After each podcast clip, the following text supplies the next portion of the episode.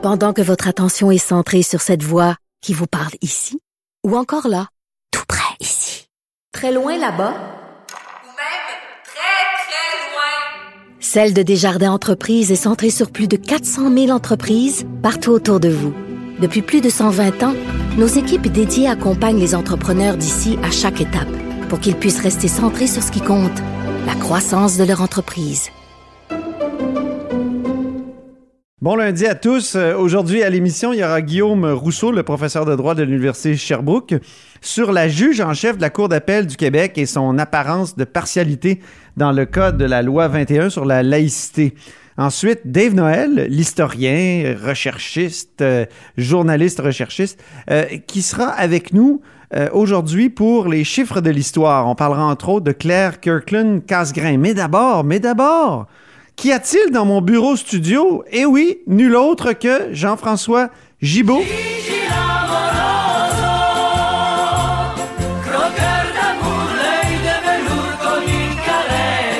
Directeur de la recherche à QMI et surtout notre compteur. Bonjour. Bonjour Antoine.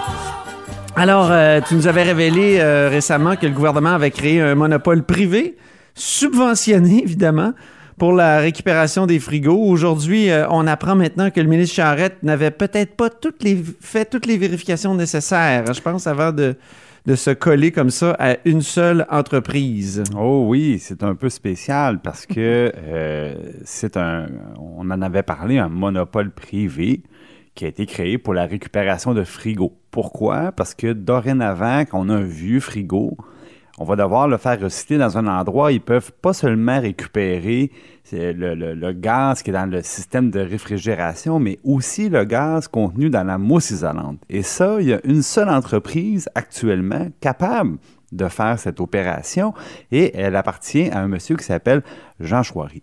Or, ce qu'on apprend... Un, matin, un, ami de François Bonnardel. Un ami de François Bonnardel. On le ben dit avec un sourire parce que François Bonnardel l'avait vraiment varlopé Voilà. du temps qu'il était euh, à l'ADQ euh, pour les histoires de FIER, là, les, les fonds d'investissement régionaux. Oui, M. Chouari, donc, est impliqué dans plusieurs fiers et il avait été mis en question par M. Bonnardel à l'époque, essentiellement parce qu'il utilisait l'argent public pour euh, la diriger dans ses propres entreprises. Bon.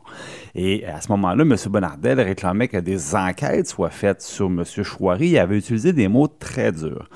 Et on, on, aurait donc pu s'attendre cette fois-ci à ce qu'avant de reconfier à la même personne d'autres fonds publics, puis là on parle de fonds publics encore plus importants, le, programme au complet vaut 90 millions de dollars. Eh, M. mon Chouari, Dieu, OK. M. Chouari en aura une part importante de, de, de ce pas des petits investissements de fiers à, Non, non, à non, 2 non, millions. Là. On est dans, on est, on est dans les sommes importantes. C'est ça. Et là, ce qu'on apprend, c'est que ben, il fait pas seulement que dans les frigos, M. Chouari, Ouais. euh, puisqu'il est aussi dans le pot. Or, euh, il est associé à Qui une dit pas dit Annabelle Blais, qui, Ben voilà. qui a écrit là-dessus dans le journal ce matin. Alors là, ce qu'on, d'abord, on, on s'est rendu compte que M. Chouari était dans euh, le pot. Et là, il y a deux choses qui étaient euh, assez surprenantes. D'abord, qu'il y avait des installations de production de cannabis à même la, la- la- son usine de récupération de frigo, donc au même endroit. Donc, c'est assez euh, spécial de penser que le ministre de l'Environnement est allé se promener là, prendre des photos, euh, main dans la main avec M. Chouari, puis juste à côté, on avait, on avait une autre vocation, disons, tout proche. Bon, peut-être que ça lui est... Peut-être euh, que ça se garde mieux dans des ça- vieux frigos. ah, ben peut-être que ça pousse mieux, je sais pas. Mais l'autre chose qui, qui est très problématique, c'est que M. Chouari était euh, premier actionnaire d'une entreprise qui se vantait, dans le fond, d'avoir euh, des, réserves de potes. Et là, le problème, c'est que c'est euh, des permis qu'ils avaient pour la production à des fins médicales, parce qu'au Québec, c'est possible, au Canada, en fait, c'est possible quand on a une prescription d'un médecin pour consommer du cannabis à des fins médicales, thérapeutiques, de le faire produire par un tiers. Sauf qu'évidemment, c'est très strict. Après ça, le tiers ne peut pas se servir de ça pour produire davantage ou pour en mettre de côté et le revendre. Ça, c'est interdit.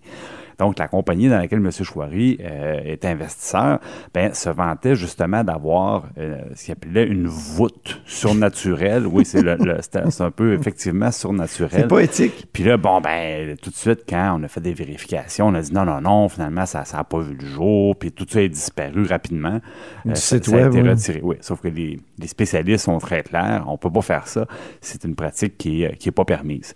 Donc, euh, maintenant, qu'est-ce qui va arriver? C'est ça la question. Maintenant M. Charette voit qu'il a confié le monopole de la récupération des frigos au Québec et beaucoup d'argent public à une personne disons qu'il a des comportements un petit peu sur la ligne au regard des lois, euh, ben là, qu'est-ce qu'on fait avec ça? Euh, là, ça serait à lui de répondre à ces questions-là. Et surtout, alors que son collègue assis à côté de lui au, Conseil des ministres demandait des enquêtes sur cette personne-là, vraiment remettait sa probité en question, ben, euh, est-ce qu'ils ont fait des vérifications avant de, euh, de Ça, c'est il y a une dizaine d'années, hein? François Bonnardel remettait c'est vrai que ça remonte dans la probité de M. Chouari en question. Alors là, la question qu'il va devoir, euh, à laquelle va devoir répondre M. Chouaret, c'est quelle vérification est-ce qu'il avait faite par rapport à M. Chouari? Et là, il y a deux possibilités. Ou bien il n'a pas vérifié, ou encore il a vérifié puis il était à l'aise avec, dans le fond, les, autres parties de son commerce.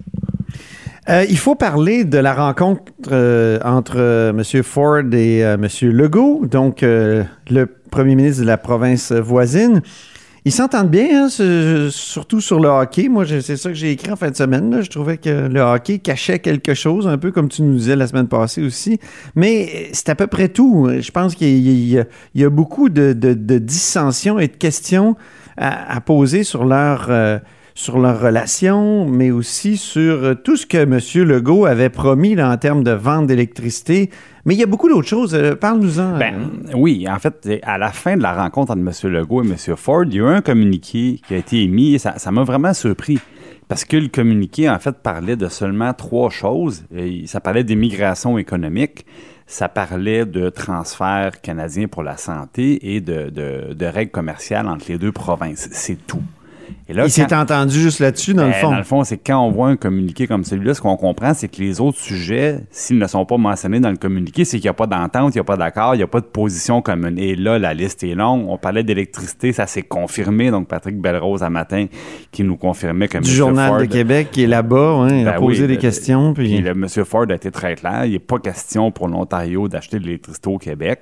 Et euh, là, je vous parle pas, évidemment, euh, de la bourse du carbone. Je suis pas sûr que c'est le phare de M. Ford. Euh, évidemment, des questions de pipeline, parce que M. Ford, lui aussi, doit avoir une position si, jamais il y a un nouveau projet qui partait de l'Ouest puis qui transitait vers, vers l'Est du Canada. La péréquation. je, je, vais finir avec la péréquation. C'est ça. Ce qui est particulier, c'est qu'on le sait, il y a Jason Kenney, le premier ministre de l'Alberta, Scott Moe, son voisin euh, de la Saskatchewan, qui, eux, veulent une réforme de la péréquation. Et là, M. Moe dit carrément, nous, on voudrait ait la moitié des sommes qui soient distribuées au prorata de la population. Comme ça, l'Alberta en aurait, puis tout le monde en aurait.